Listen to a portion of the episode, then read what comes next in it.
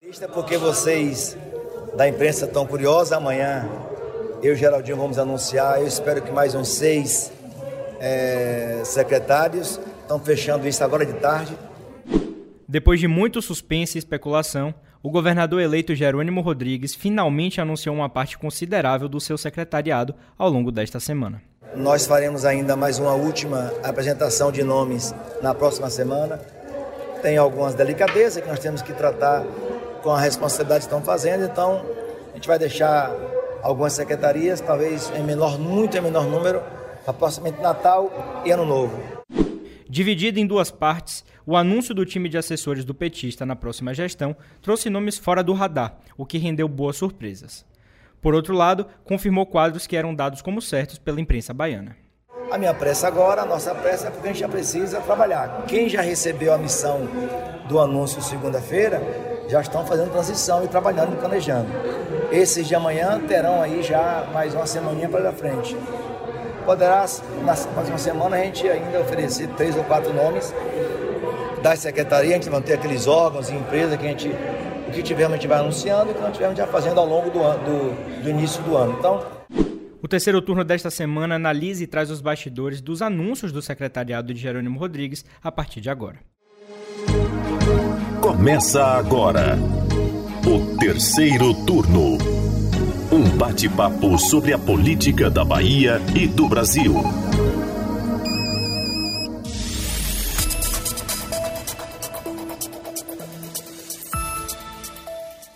Eu sou Gabriel Lopes e comigo para a gravação do podcast de política do Bahia Notícias, os repórteres do site Lula Bonfim. Olá, turma. E Anderson Ramos. E aí, galera, tudo bem com vocês? Pois é, meus queridos, essa semana a equipe completa aqui no terceiro turno. Lula está de volta aqui em nossos estúdios, na redação. Seja muito bem-vindo de volta, Lula. Você fez falta no episódio que você ficou fora, então seja bem-vindo novamente. Muitíssimo obrigado, Gabriel. É sempre um prazer estar com vocês aqui. Mesmo à distância, já era um prazer estar aqui presencialmente com meus amigos, meus colegas. É uma felicidade muito grande. Pois é, com as baterias recarregadas agora, a gente teve aí uma semana muito agitada nos bastidores, justamente em função do secretariado de Jerônimo, que a gente estava ansioso, vocês sabem. Na semana passada eu falei o quanto eu queria que Jerônimo anunciasse isso logo. E aí, os holofotes da política baiana realmente foram voltados para isso. Esse tão aguardado anúncio né, do secretariado finalmente aconteceu, mas a gente sabe que nem tudo vem com flores, nem tudo vem ao gosto do freguês, como se diz por aqui. A gente não sabe ainda qual é o time completo de assessores né, do futuro governador.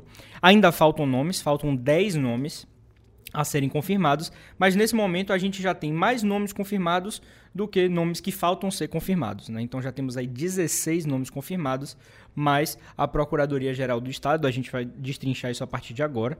Mas a gente sabe que ainda temos aí pastas importantes com nomes a serem revelados, a exemplo da segurança pública, né? Então, a gente tem um cenário aí já começando a dar cara desse governo Jerônimo, né? Lula já está dando o tom aí do que é que vai ser. É isso, Gabriel. Os nomes anunciados dizem muito sobre quais devem ser de fato as prioridades do futuro governo. Temos ali pessoas do círculo pessoal de Jerônimo Rodrigues e temos também quadros de confiança do governador Rui Costa e do senador Jacques Wagner, além de indicações de partidos que até então nunca tinham comandado nenhuma pasta ao longo de 16 anos de governos petistas aqui na Bahia. Mas antes disso, vamos falar aqui rapidamente sobre os indicados da primeira leva, já que os anúncios feitos nesta semana foram divididos em duas partes. Toca aí, Anderson. Pois bem, Lula, vamos agora aos nomes, né? É, foram 16 nomes anunciados aí ao longo dessa semana. A primeira leva foi na segunda-feira e a segunda parte do anúncio foi feito na quinta. Vamos lá. É, vamos primeiros para aqueles que vão permanecer aí nos seus cargos, né? Que são o secretário da Fazenda, Manuel Vitório, das Relações Institucionais, Luiz Caetano, e do Turismo, Maurício Bacelar. Os outros nomes que foram anunciados na segunda-feira são Adolfo Loyola na chefia de gabinete, Afonso Florencio na Casa Civil, Roberta Santana na Saúde, Felipe Freitas na Justiça e Direitos Humanos, Sérgio Brito na Infraestrutura, Tum na Agricultura, Fábia Reis na Assistência e Desenvolvimento Social e Adélia Pinheiro na Educação. A segunda parte do anúncio que aconteceu nessa quinta-feira foram anunciadas mais três mulheres. Bárbara Camadelli para a Procuradoria-Geral do Estado, Ângela Guimarães para a Secretaria de Promoção da Igualdade Racial e dos Povos e Comunidades Tradicionais, a CEPROME, Larissa Gomes Moraes, que comandará a Secretaria de Infraestrutura Hídrica de Saneamento. Além delas, também foram indicados Eduardo Sodré Martins para o Meio Ambiente, Orgini Cardoso no Desenvolvimento Rural e José Antônio Maia Gonçalves, que continuará aí na frente da SEAP, né, da Secretaria de Administração Penitenciária e Ressocialização. Pois é, me chama a atenção aí alguns nomes, a gente já vem tratando deles aqui no terceiro turno, também já era de conhecimento de boa parte da imprensa baiana nos bastidores. Nomes já previstos, né? Caetano continua na Serim, na Secretaria de Relações Institucionais do Governo, uma pasta que caiu muito bem a ele, né? Uma atuação importante aí Caetano consegue fazer essa interlocução com os deputados na Assembleia e principalmente com os prefeitos dos municípios do interior que é muito importante esse diálogo. A gente tem também Loyola na chefia de gabinete. Lula apontou muito bem é, nos últimos episódios aí que a gente tratou disso, a importância de Loyola né, na campanha de Jerônimo Rodrigues. É um nome aí muito próximo a ele, ficou ligado a ele. Temos também Manuel Vitório na Cefaz, continua na Fazenda Estadual. Disse que Manuel Vitório ganhou convite de Rui para ir para Brasília, mas recusou, né? E aí preferiu ficar por aqui mesmo. Uma grata surpresa, Felipe Freitas, na Secretaria de Justiça, né? E Sérgio Brito na CEINFRA. Eram nomes. Sérgio Brito mais fora do radar, né? Já era previsto, mas mais pro dia do primeiro anúncio, na segunda-feira. É, entrou aí nas vésperas, né? Era do, outro do filho, anúncio. né? É, é, foi meio. Entrou... A gente deu aqui, né? Antecipa... Nós Perfeito. antecipamos aqui, mas é, foi um pouco em cima da hora mesmo, alguns dias antes do anúncio que de fato veio a se concretizar na segunda. Entrou no radar, foi. É, é uma cota do PSD, né? Atualmente essa infra é comandada por Marcos Cavalcante, um quadro do partido. Continua com o partido, mas a gente tinha as informações que Otto Filho assumiria. Depois a gente soube que Otto não quis de jeito nenhum né, assumir isso. Ele quer continuar lá tocando a vida dele como deputado federal lá no Congresso. Então entrou aí Sérgio Brito, que é deputado e acabou dando espaço também para que um suplente do PSD subisse para a Câmara, que é Charles Fernandes.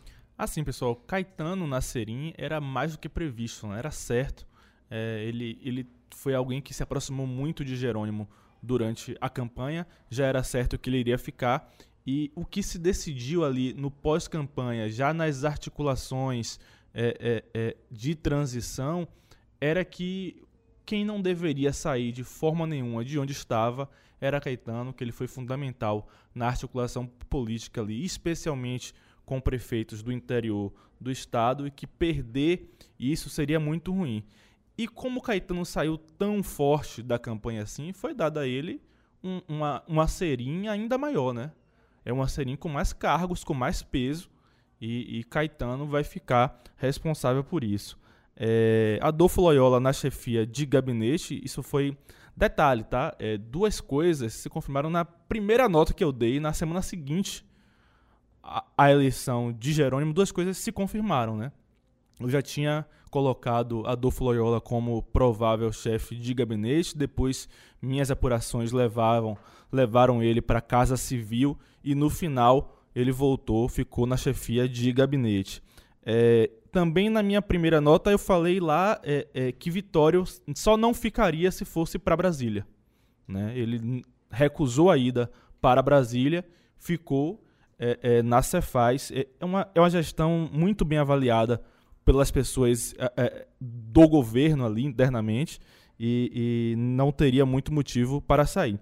Felipe Freitas é, é uma indicação muito pessoal também, né? De, de Jerônimo assim como Caetano, Loyola, que se, que se aproximaram bastante de Jerônimo durante a campanha, Felipe é um amigo pessoal de Jerônimo e, e Jerônimo queria já ele muito tempo, há muito tempo presente no governo do estado.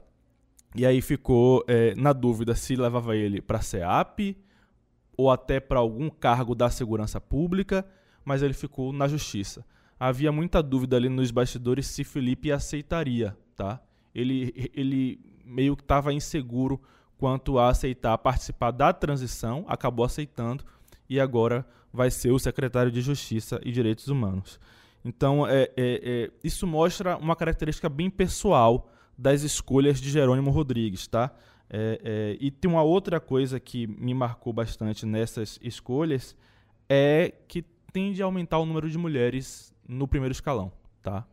Ele, ele puxou é, Fábia Reis, por exemplo, deixa eu olhar aqui, é, é, Fábia Reis. Saiu da promoção da igualdade. Saiu da CEPROME e foi para a Assistência e Desenvolvimento Social, a SEADES, né? Fábia Reis foi para a SEADES e abriu a CEPROME para outra mulher ocupar, no caso, Ângela Guimarães, que é uma indicada do PCdoB. É, é, tem também é, Larissa Gomes Moraes na Secretaria de Infraestrutura Hídrica e Saneamento. Quer dizer, mais uma mulher também no primeiro escalão. Tem uma tendência recente aí dos governos de esquerda de buscar uma melhor é, é, equiparação entre homens e mulheres é, nos cargos. Foram esses dois fatores que me chamaram bastante atenção: a escolha por proximidade, por relação pessoal e o aumento do número de mulheres. Tem outros dois nomes também que fala sobre, sobre relação pessoal, que é Afonso Florense, que chegou a levar Jerônimo para Brasília no governo Dilma e agora é secretário da Casa Civil de Jerônimo. E também Osni, que é muito próximo é, é, de Jerônimo dentro do PT e vai para a SDR, Secretaria de Desenvolvimento Rural. O que eu soube na, da parte de Osni é que a eleição dele, a votação que ele teve, ele foi o terceiro deputado mais votado do PT para essa eleição, com 77 mil votos, se eu não me engano. Essa votação dele foi o que cacifou é, uma ida dele para o secretariado de Jerônimo. Ele ganhou uma moral muito grande dentro do partido. Osnick já era o líder do PT na Alba, né? Já, já vinha atuando assim, dessa forma. E aí o que eu fiquei sabendo nos bastidores foi justamente isso. A gente falou dos nomes já previstos, já certos. Mas também vamos comentar um pouquinho das surpresas, né? A gente teve uma troca aí, a Adélia, que até então é secretária da Saúde, e foi para uma outra pasta que eu considero top 3 pastas mais importantes de uma gestão aqui na Bahia, que foi para a educação. Né? Junto com segurança pública saúde, é, para mim a educação é uma das principais pastas. E aí quem ficou no lugar dela foi Roberta Santana, que para muitos ainda era uma desconhecida, pegou de surpresa esse anúncio. Ela que já vinha atuando como chefe de gabinete da própria CESAB, da própria Adélia. Então tá por dentro aí pelo menos dos processos, né, do dia a dia, do fluxo de trabalho lá na secretaria. E mais Mas uma vez aí, vocês, é. mais uma vez aí o número de mulheres aumentando, né? Sim, e mais uma. Em pastas muito vez. importantes, né? Pastas é. aí que Saúde é, e educação, são né? entre as top 3, como você falou aí, né? Assim, muito estratégicas, né? Sim. Com talvez as, as maiores verbas aí para é, destinadas, né? Então, de fato, são as mulheres conseguiram espaço, conseguiram espaço em secretarias muito importantes. Isso é ah. é bom, isso é muito bom. Tem também a, a Super Secretaria de Turismo, né? É, é, que continua com o Bacelar, né? O Maurício. O Maurício Bacelar. Do PV. É. E continua com ele, e, e eu achei assim é, é, uma sinalização bem positiva para Bacelar deputado. É, ele continua com muita moral no grupo governista, tá? E isso é, é muito positivo. É, eu achei interessante também Tum na Seagre, porque Tum é, é, ele foi derrotado na disputa para deputado federal. Ele tentou sair da Alba, tá? E para a Câmara e foi, de, e, e foi derrotado. Também muito embalado ali por uma queda do desempenho de Pastor Sargento Isidório. E nos bastidores eu soube que tanto o Pastor Isidório como o próprio Tum estavam buscando mesmo alguma coisa para que Tum não ficasse sem nada nos próximos quatro anos. Isidório chorou copiosamente no dia do anúncio quando o Tum foi escolhido por Jerônimo para Sagre. Essa é, foi Isidório colocou para fora surpresas mesmo. aí, né, do, do anúncio, né? Isidório estava totalmente fora do radar. Fora do radar, perfeito. Isidório trabalhou apareceu, bastante nos bastidores surpresa. por Tum, bastante. Será Eles que teve queriam... uma culpa pessoal ali pela votação talvez, dele? Talvez, Uma votação que retraiu aí de 300 mil votos para 77. A princípio, gente, eles queriam alguma coisa na Codevasf para TUM. Esse era o objetivo inicial. Não rolou, e aí eles buscaram uma secretaria. Ficou a SEAGRE para TUM. TUM que tem uma origem política aí no norte do estado, na região do Vale São Francisco. E, e ele buscou muito essa vaga está ele aí, é, representando a força de Isidório e do Avante nesse governo. E o Avante que não, não havia até então participado, é, ou comandado nenhuma pasta no, no, no, governo petista ao longo desses anos. Né? Então, de fato, é uma, um reconhecimento aí, né? embora o partido, de uma certa forma, tenha é, é, perdido força, né? assim, pelo menos a votação de Isidório foi é, drasticamente reduzida né? de uma eleição para outra. Né? É, e mostra assim, o, o, o, prestígio que Isidório tem ainda né? no, no partido. Né? Ele que é presidente do partido e que é, ele é bem quisto né? Pelos, pela, pelo PT, principalmente pelo governador Rui Costa e, e pelos aliados aí do, do governo.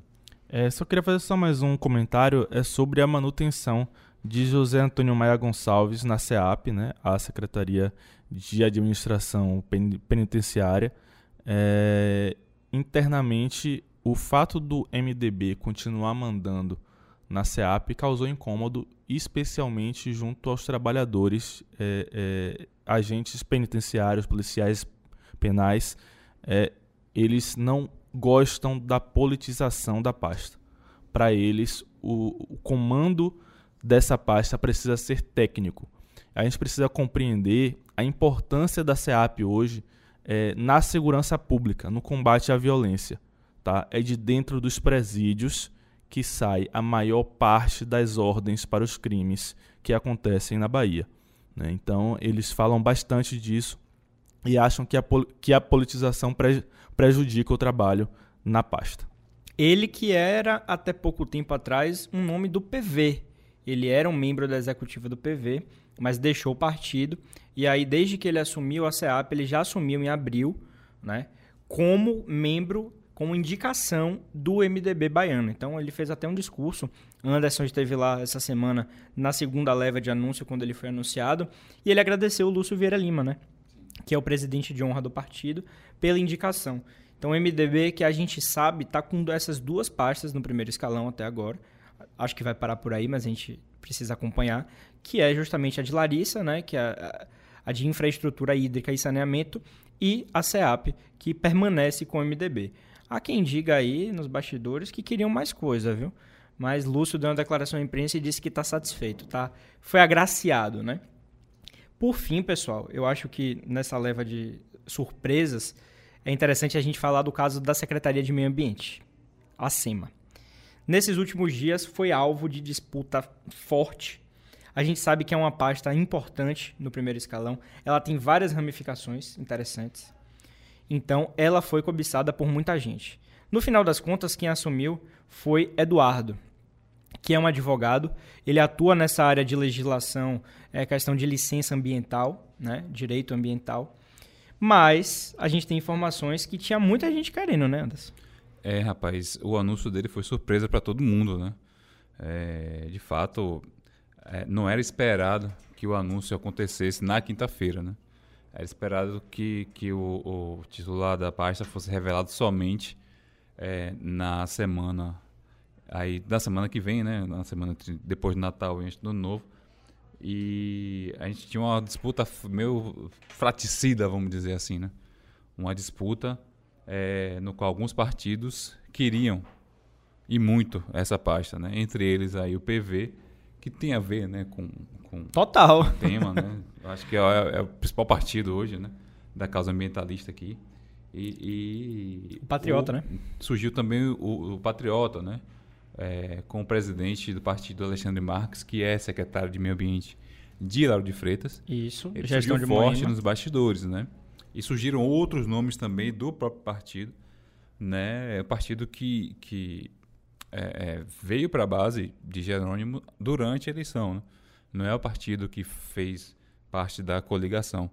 Então, talvez fosse um pouco demais, né? Essa é uma secretaria do tamanho da do tamanho da importância da SEMA é, na mão de um alinhado recente. Né? Então, e, e no caso de Eduardo, é, é, o que se diz é o, é o, seguinte, né? que não tem como você disputar com Wagner, porque uhum. ele é genro do... Enteado. Enteado, perdão, do senador Jacques Wagner. Então, uma indicação direta de Jacques Wagner. Quem não gostou nada disso foram os partidos que queriam né, é, a pasta e também os ambientalistas, que eles acreditam que as coisas não vão mudar na SEMA, eles são muito críticos à pasta e que essa indicação vai continuar na mesma.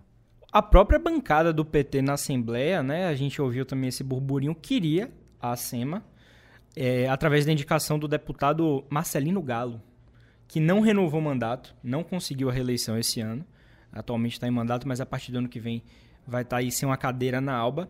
Até isso chegou a, a, a ser colocado aí, né? Então ficaria para o PT também, né? A quem dissesse. No final das contas, veio Eduardo e como você falou, para mim foi, foi cirúrgico aí. Não tem como brigar com Wagner, né? Tem alguns nomes que são ligados a Wagner, né? Isso a gente já sabia que ia acontecer. Pois é, aí a gente falou, né? Mais da metade desse time, apesar de já ter sido revelado aí, ainda faltam algumas posições, né? Eu frisei isso no começo do, do episódio. E a gente vai saber disso apenas na próxima semana. Anderson falou aí nesse intervalinho, né? Entre o Natal, feriado de Natal, que é um sábado e um domingo, e o Ano Novo. Então, nesse intervalinho aí, a gente vai ter alguns nomes. E o que desperta a nossa curiosidade, sem dúvida, é a Secretaria de Segurança Pública. Pasta importantíssima. A gente vai falar um pouquinho dela agora. Tem também ainda vago é, a Secretaria de Desenvolvimento Econômico, a SDE. Desenvolvimento Urbano, comunicação, né, a SECOM, tem também cultura, a SECUT, tem a SAEB, que é a Secretaria de Administração, tem a CEPLAN, né, de planejamento, tem a de mulheres, tem também a CETRE, trabalho e renda, e, por fim, a SECT, que é a pasta de ciência e tecnologia. A gente tem uma apuração também é, rolando aqui, algumas informações consolidadas. A gente tem alguns impasses aí em torno dessas pastas, né? São pastas importantes, tá? Pastas importantes e que tem rolado uma briga nos bastidores aí é, é, pelo comando dessas pastas no governo da Bahia. Briga é. Você tá pegou leve, né? Que o bicho tá pegando. o bicho tá pegando realmente. O bicho tá pegando realmente. Mas assim, acho que a grande atenção hoje está voltada para a Secretaria de Segurança Pública, né? Que ainda segue como favorito o Coronel Coutinho, é, é, me parece, eu ainda não consegui confirmar isso inteiramente, mas me parece ser é, uma preferência até do atual governador Rui Costa, é, a escolha por Coutinho, mas tem tido resistência forte dentro do Partido dos Trabalhadores na Bahia. Atual comandante É, geral, acho, né? Eu acho incoerente, né? No, no- pelo que Jerônimo falou na campanha, né? Ele prometeu na campanha que é reforçar a Polícia Civil. Inclusive, é, muitos quadros da Polícia Civil são resistentes a- ao Paulo Coutinho. Então, é no mínimo, é, é, não, não, não, não casa aí, né? Não, é, é incongruente, né? Com, com, com o discurso de campanha de Jerônimo. E aí, é, é, existe já uma cobrança é, é, dentro da área de segurança pública é, de uma polícia militar que não só é, tem muitas funções, como ela decide as coisas na segurança pública, né? E ela teria uma certa vantagem sobre, por exemplo, a polícia civil. E aí, os representantes da Polícia Civil têm reclamado bastante disso e acham que a escolha de Coutinho para a Secretaria de Segurança Pública representaria mais um desequilíbrio é, é, nesse processo entre as polícias. É, inclusive, o pessoal da SEAP, voltando para a SEAP, o pessoal da SEAP fala: ó, a gente tem um problema aqui porque é, não tem agente penitenciário o suficiente para fazer as coisas e a polícia militar está fazendo coisas que não deveria fazer aqui. E aí, como eles estão sobrecarregados, eles estão fazendo tudo e fazendo mal. né? Então, é é uma outra coisa que precisa ser abordada. Eu, eu entrevistei é, o presidente é, do SINSPEB, que é o Sindicato dos Agentes Penitenciários, há um mês mais ou menos, e ele reclamou bastante disso. Entrevistei pelo Bahia Notícias. E ele reclamou bastante disso. E tem a questão da polícia penitenciária também, né? A Que polícia aqui penal, exatamente. No estado ainda não foi implementada, mas que é uma determinação que ainda não, Não, foi é uma pauta Eles- muito forte deles e, e o governo do estado, pelo menos so, sob, sob Rui, fala que não quer e não quer de jeito nenhum Foge a regulamentação forma. da Polícia Penal no Estado. É uma discussão de modelo, acho que vale pra, até para algum outro episódio do terceiro turno. É, e tem a possibilidade também né, de Geraldo Júnior assumir uma secretaria, né, gente? A gente viu aí ontem é, é, Geraldo Alckmin sendo escolhido por Lula para o Ministério da Indústria e do Comércio, falando, ó, eu preciso dar um trabalho para o meu vice, entendeu? Perfeito. então, eu acho que é, tem, tem uma tendência aí também, até pelo trabalho que João Leão, atual vice de, de Rui Costa, teve em secretarias como a SDE e também é, a CEPLAN. a CEPLAN, né? Então, tem uma tendência do vice ter uma pasta para trabalhar durante esse governo Jerônimo. Ficou claro aí que se isso acontecer, vai ser mais ou menos na cota pessoal de Jerônimo, né? Porque o MDB já tem duas secretarias no primeiro escalão. É, manteve o que eles já tinham no governo Rui. E é, né, o que você falou aí foi o que Lúcio Vera Lima, presidente do, do MDB, me falou, né? Que é, o partido já está contemplado e se vier alguma secretaria com a indicação de Jerônimo, é, seria de fato da cota pessoal de, de, de Jerônimo. Né? Então, o MDB, ao que tudo indica, eu particularmente não acredito mais, é o que tudo indica, estão contemplados com duas secretarias. Né? E as secretarias que serão anunciadas na semana que vem serão secretarias, algumas delas têm muito peso. Né? É, podem não ser tão estratégicas assim quanto sei lá quanto a SSP, a Secretaria de Educação, de Saúde, mas são importantíssimas. Né? Sem dúvida. Que é, que vão vão ter um peso político muito grande, né? E aí a gente fala também de alguns partidos que é, são aliados de longa data, né? Do PT aqui na Bahia, que são o PSB e o PCdoB, né? O PCdoB está metade agraciado nesse momento, eu diria, com, com Ângela Guimarães na CEPROME. Isso. É, a gente é, é, precisa ver como é que vai ficar sema, é, na semana que vem com a cultura, né? Que é, um, é um, uma pasta que, que está aí sendo disputada. Ou, in, há indícios de que o PCdoB vá, vá assumir. E Se a CETRE, né? É. Que a CETRE que já, já é. Já é Tradicionalmente pela, o PCdoB, PCdoB, fica com a CETRE, né? É, é curioso porque isso é uma tendência nacional do PCdoB, né? Eu não sei se vocês lembram que no, nos, nos, governos Lula e Dilma, o, o PCdoB ficou com o Ministério dos Esportes, né? uhum. né? E, e, aqui a CETRE fica também com esportes. E uma tendência do, do PCdoB, é até curioso, queria ouvir até deles so, sobre isso, qual é a ligação que o PCdoB tem é, com essa área de esportes. É, mas tem diversas secretarias importantes aí, gente. É, é, SDE, SEDU, são secretaria com verbas, tá? Cultura, tá rolando uma briga interessante aí. É, é, é, tem gente que quer artistas para emular o que, o que Lula o que Lula está fazendo. E tem gente que, dentro do PT, que acha, não, isso aí precisa ser um quadro do, do, do partido. O partido tem, tem um trabalho grande de cultura, né? Precisa ser um nome da legenda. Enfim, cada espaço desse governo tem uma briga acontecendo. Porque todo mundo quer alguma coisa.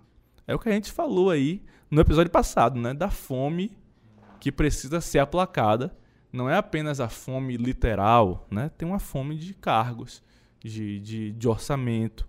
Né? Então é, tem muita coisa para acontecer daqui até o primeiro dia de governo. É, eu falei com a fonte é, recentemente, ela disse que é, tem muita gente querendo uma vaga para pouco governo, né? Então, é, é, muito espaço que tem que ser cedido. Isso, o, o governo não tem tanto espaço. Tem assim, os novatos ainda, né? É isso. A gente nem falou. A gente tem Patriota, PSC, Cidadania que, que chegaram. Chegaram agora, querem um, um, lugarzinho na janela ali, né? Mas, assim, é, é, é muito provável que eles, que eles tenham uma secretaria para chamar de sua.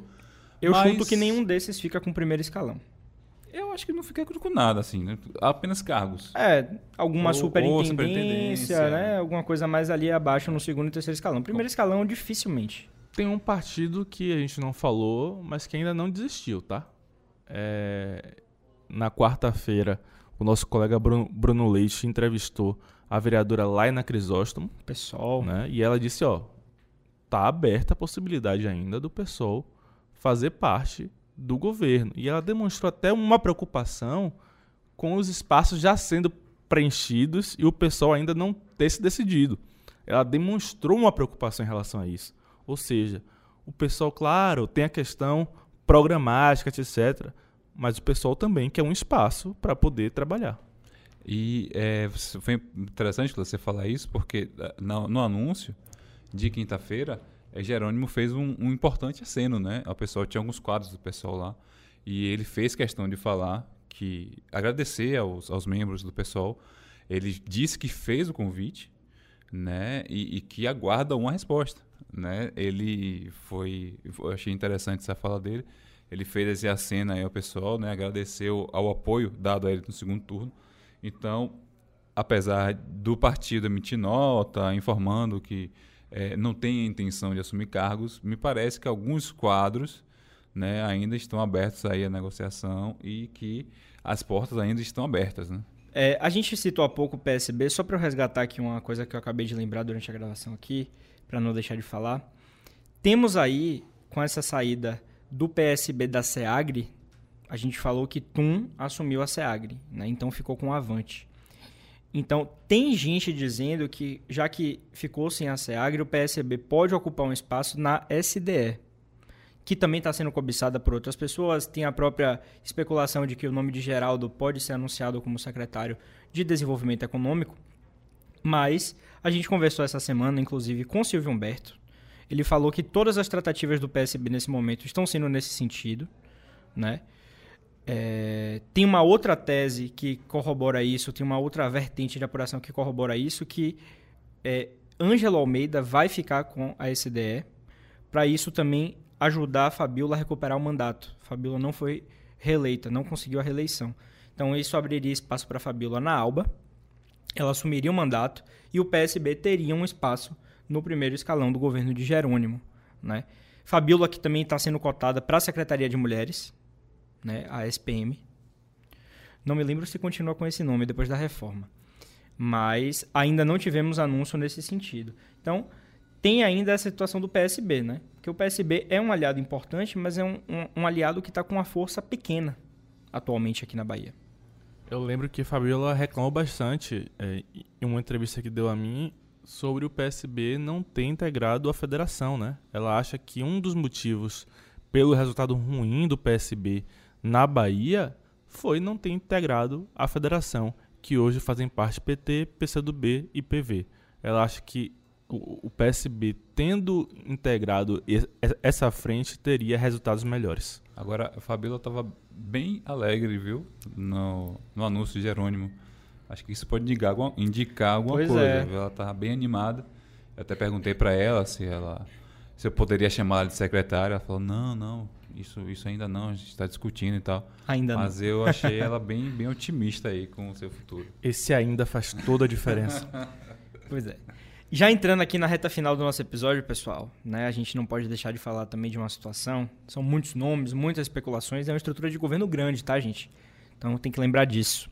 Porque, além dessas arestas aí que a gente falou que precisam ser ajustadas, a gente tem alguns quadros importantes dentro da aliança política, dentro do grupo político, que estão sem rumo definido.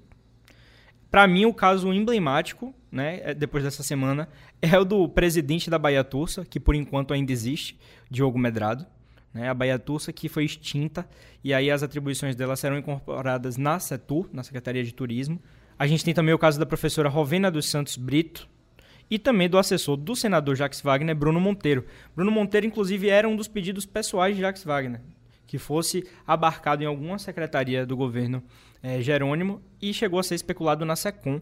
A gente tem as informações de que Curvelo vai ficar na SECOM, né? É o que a gente tem de momento, mas é, é isso. A escolha para SEMA, Gabriel, inclusive, indica é, a permanência de Curvelo na SECOM, né? Porque Wagner queria Bruno Monteiro é, na SECOM. E se ele já foi agraciado com a SEMA, abre um espaço para que a SECOM continue com André, com André Curvelo, que provavelmente não vai mais para Brasília, era algo que também era ventilado nos bastidores, né, a, a, a presença de, de Curvelo em Brasília, fica com espaço aberto ali para ele seguir na pasta. No caso de Diogo Medrado, né, parece que toda essa movimentação para tirar a Bahia Tursa de campo é que ele fosse o novo secretário de turismo. Né? Ele já tinha esse trabalho na Bahia Tursa, a Bahia Tursa foi abarcada aí na Setur, mas a gente não viu isso acontecer e Maurício Bacelar continuou na, na Setur. Então, Diogo Medrado está sem definição do que vai acontecer com ele, né, politicamente, em, em, estrutura de gestão. Talvez aí a gente tenha escutado aí, ainda incipiente, que ele pode ocupar uma fundação, né, que não seria ali um, uma titularidade de uma secretaria, mas alguma fundação, a gente não sabe qual fundação é essa e o que ele vai fazer. Então, é, Diogo foi um dos primeiros ali a chegar junto na campanha de Jerônimo, né? Ele até se desincompatibilizou.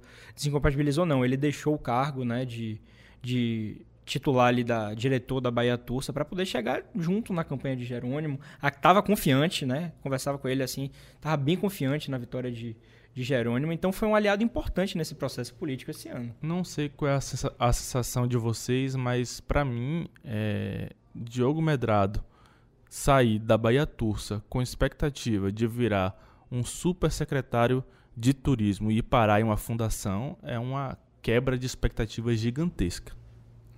Concordo é, com você. Alguma coisa aconteceu no meio do caminho, né? É.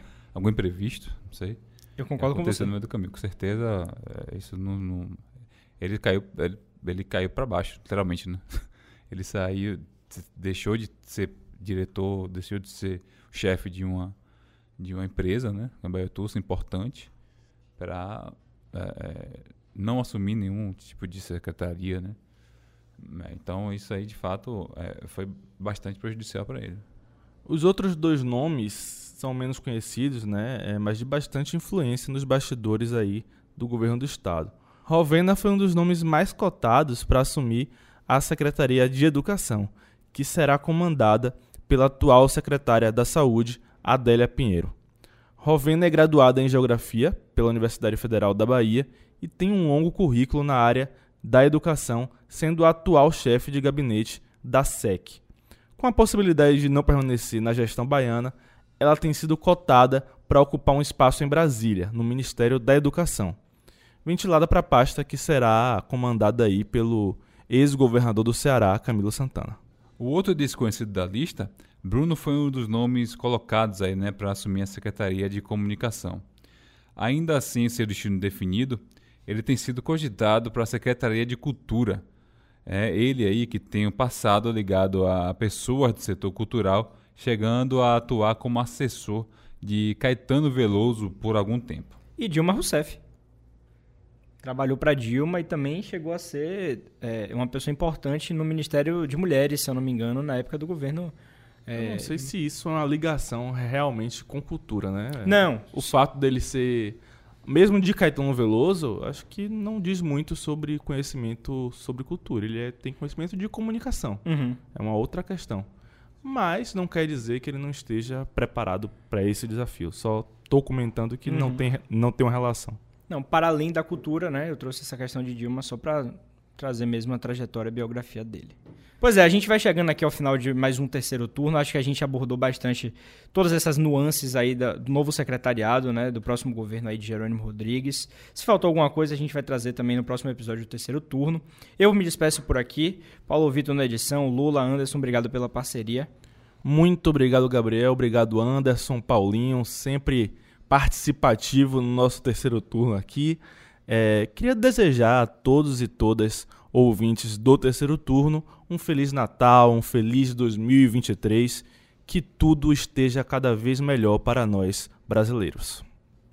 Queria deixar aqui também meu abraço a vocês, queridos ouvintes. Um feliz Natal, feliz Ano Novo. Queria parabenizar aqui a Argentina pelo campeonato mundial. Né? Que Eu absurdo. que torci para a Argentina. O cara usar é... o espaço dele para falar isso. é, estou feliz por Messi, né? Pelo Eu sou triste por ele. Eu torci contra. É. Eu também. Contra. Mas enfim, enfim. 2026 o Hexa vem. Mas ele é, é o melhor que eu já vi, tá? Messi é o melhor que eu já vi. pois é, meus queridos. Aproveitando aqui a deixa de vocês, eu informo que Não teremos terceiro turno na próxima semana, né? Lá no dia 30 de dezembro, por motivos de final de ano, um, um micro recesso aí no terceiro turno, mas a partir do dia 6 de janeiro voltamos com os episódios semanais, sem dúvidas. É, aproveito também a oportunidade para agradecer a vocês que fazem parte disso. Esse foi um ano muito importante, muito bacana para fazer o terceiro turno. E espero que em 2023 a gente cresça ainda mais. Né? Vamos dobrar essa audiência aí. E a gente vai ficando por aqui. O terceiro turno desta semana foi gravado da redação do Bahia Notícias e contou com a apresentação dos repórteres Gabriel Lopes, Lula Bonfim e Anderson Ramos. No início deste episódio, você ouviu a voz de Jerônimo Rodrigues. Os áudios utilizados são do Bahia Notícias. A edição de som é de Paulo Vitor Nadal e o roteiro de Anderson Ramos. Você ouviu o terceiro turno, o seu podcast semanal sobre a política da Bahia e do Brasil.